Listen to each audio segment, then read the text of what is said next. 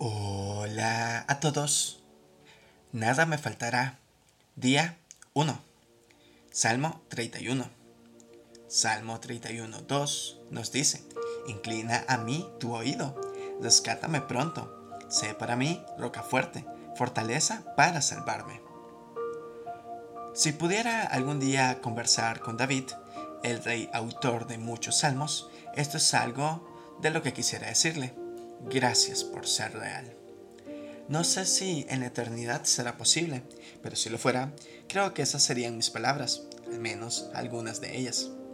El libro de los Salmos está entre los favoritos de la mayoría de los cristianos y creo que se debe al hecho de que no podemos identificar nosotros mismos con muchos de esos versos.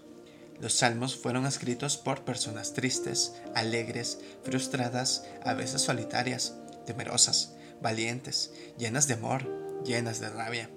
Sí, así es.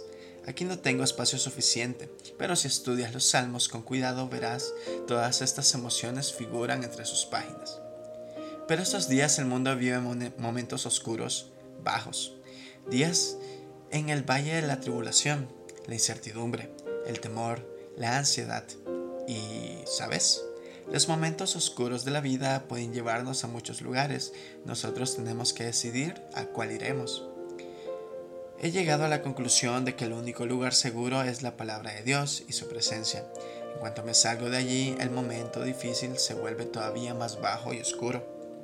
Así que, leyendo el libro de los Salmos, llega el 31, un salmo donde su autor David suplica a Dios protección y ayuda.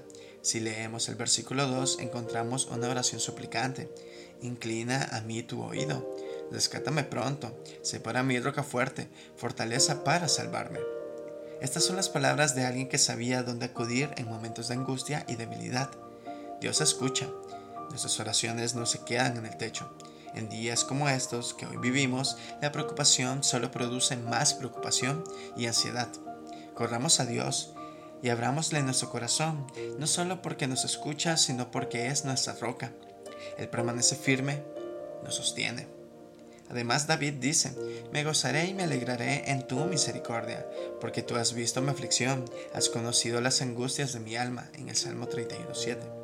¿Te percataste?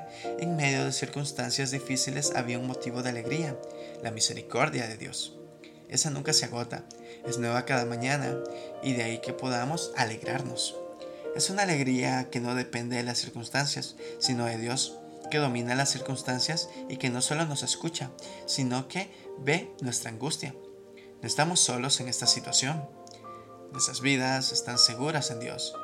Y no me has entregado en manos del enemigo, tú has puesto mis pies en lugar espacioso, desde el verso 8. David escribió este salmo en medio de la angustia de la persecución. En esta pandemia nos persigue un enemigo microscópico, dañino y poderoso, pero nuestro Dios es el mismo, incluso si nos tocara atravesar una enfermedad temible. Tenemos su promesa de llevarnos más allá de la muerte porque Cristo la venció. Por su obra en la cruz sabemos que pase lo que pase, el Señor nos pondrá en ese lugar espacioso, hermoso, perfecto, que es su presencia eterna. Muchas gracias por escuchar.